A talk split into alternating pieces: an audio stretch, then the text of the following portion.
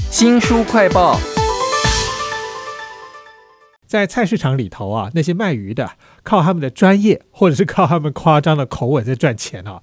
那至于那些买鱼的人有什么样子的呢？有妈妈型的，有霸道总裁型啊，也有一个卖鱼郎，他不太会煮鱼，哎，会把那个鱼肉给煮碎啊，却有很好的文笔啊，不但写出了这行的门道，也写出了他的辛酸苦辣的家族史啊。为您介绍散文集啊，《喂鱼饭指南》，请到了作者林凯伦。阿伦你好。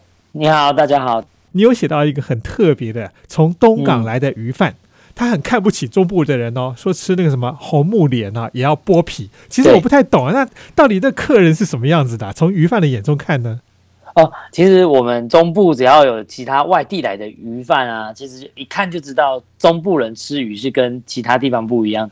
我们中部因为以前交通。地理环境的关系比较不不方便，所以红木莲来的时候就比较不新鲜，然后有些就会放一些药啊之类的，所以我们是红木莲会把外面那层皮剥掉。哦，然后我超常遇到奇奇怪怪的客人啊，例如说一定要给你杀个五块十块。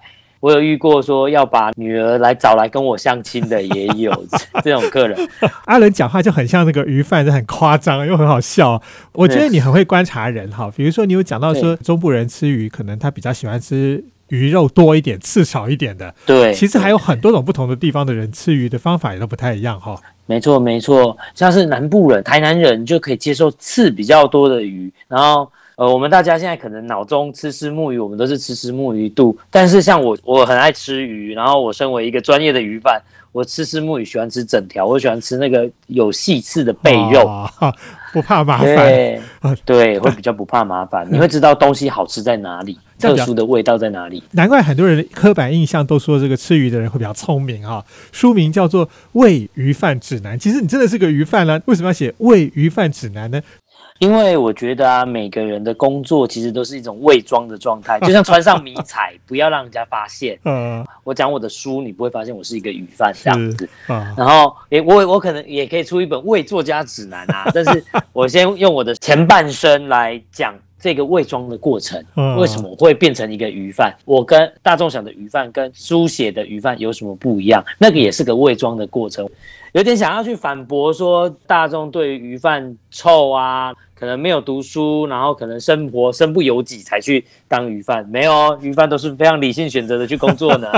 在这本《喂鱼贩指南》里头的这一篇《喂鱼贩指南》，其实你的文笔非常有趣，好像是空中小姐在介绍那个救生设备一样啊。就你身上穿什么，然后你站在鱼市场里头要有气势，走路经过的时候绝对不会怕臭那种感觉。你们的专业一定就是那个鱼，你知道它新鲜不新鲜啊？是什么样的鱼？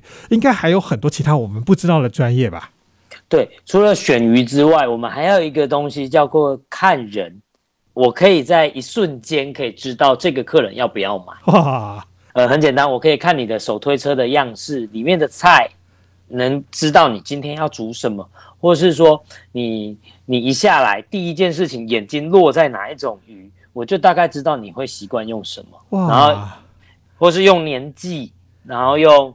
呃，身上的穿着虽然这很政治不正确，但是身上的穿着其实可以认得出说你们家喜欢吃什么鱼。然后甚至有更细的是说，你今天有没有带老公来？呃，带老公来跟自己来买鱼的时候是不一样的哦。或是说，如果两个人一起来，我必须要两个人都知道这两个的互动情形。有那种老公来买鱼就是很龟毛，就会一直被制止；也有那种老公是乱买，爱面子要。炫耀说自己很懂鱼这样子的状态。其实你有写到有一篇啊，有一个很特别的客人是每一次来挑鱼，他都懂得去捏一下那个鱼的排泄的地方。对。然后久而久之你就觉得他好像很厉害，结果 最后他是个吃素的。这个客人他每次来，他都会为了他公公的身体去选海鱼，而且很特定的品种，然后他一定要去闻那个味道，他生怕一个不小心就让他公公。病加重啊，或者是什么的，对我觉得那个贴心是后来我们熟悉了才会知道，但是一开始你会觉得，哎，哎呦，这个是内行的哦，因为在特定的鱼去抹那个特定的味道是没错的。是书名叫做《喂鱼饭指南》啊，虽然是喂，但是林凯伦真的是一个鱼贩啊，只是他也很会写散文啊。你讲到有一个台风假，哈，让我很意外，就是我从来不想要说在菜市场里头放不放台风假，是真的会放到假，台风会不会登陆，都会影响到你们进货，哎。哎，对，台风通常会影响前后一个礼拜的进货，因为你想看台风风的封面来之前，渔港要绑船，大概要两到三天就会禁止出海，所以我们会去抓那个时间。如果全部都进海，渔船是不是都会进来？是，大概呃前三天有一天会鱼量特别多，那时候价格有时候会特别便宜，看这个台风的大小。哦，如果台风超级大，那个价格一定会是崩盘，因为台风价不能卖鱼。我们会赌那个说到底，因为台中很容易就是台风进来确实很小，然后我们就会赚到一天假日，生意就会比较好哦。所以我是在写那个状态，那个有点像赌博的状态。所以像我们家就是台风来，然后有放台风假，我们要赚一波这样子，就是会大买特买，但是烂咖就就会买比较少，然后去。抓那个准确的时间，因为我很常说一件事情，叫做卖鱼就像卖面包，你个你的价格是第一天最高，后来就崩下去那种状态，所以我们都必须要去抓那个时间。哇，好专业哦！喂鱼饭指南，林凯伦为我们写了很多篇很深入鱼饭生活的散文哦。其实还有好几篇我觉得很棒，是呃，你从一个第三者的角度来看。鱼这件事情，就是你的女朋友或者你的太太哈，她跟你差异好大。她去买鱼，或者是她要带家人到海鲜餐厅吃饭，或者是她要求你带着她去海参馆看那个尼莫。其实我觉得你这个专业鱼贩好像不太敢讲话，很尴尬。为什么？呃，应该这么讲，我去海参馆就真的是会跟太太一直说那个鱼。是什么什么什么什么什么？可是我全部都是讲在卖鱼的书名，他就非常无奈。然后我会跟他讲说，那怎么煮怎么煮怎么煮，他就会带着小朋友去旁边说不要理他，让他自己在那个世界。我就是在想说，我身为卖鱼的，然后我怎样在一般生活发挥自己没有不自觉的中。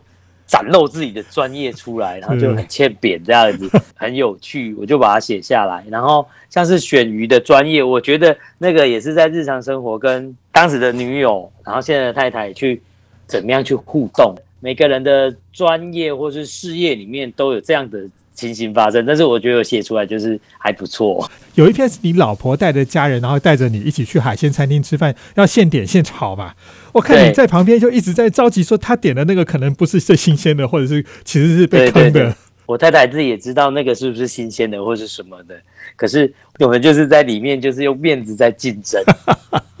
这些有趣的文章都在《喂鱼饭指南》里头啊。林凯伦为我们介绍这个行业的专业哈，也让我们看到背后人的故事。其实有很大一部分都在讲你自己的家族诶，尤其是你常常提到那个做鱼饭被人家看不起，可是你明明也念书念到硕士都念完了，所以你心里面其实有一些矛盾吧？对，身为鱼贩的家庭，我们只要市场有能力的，通常都不想要让小孩子进入。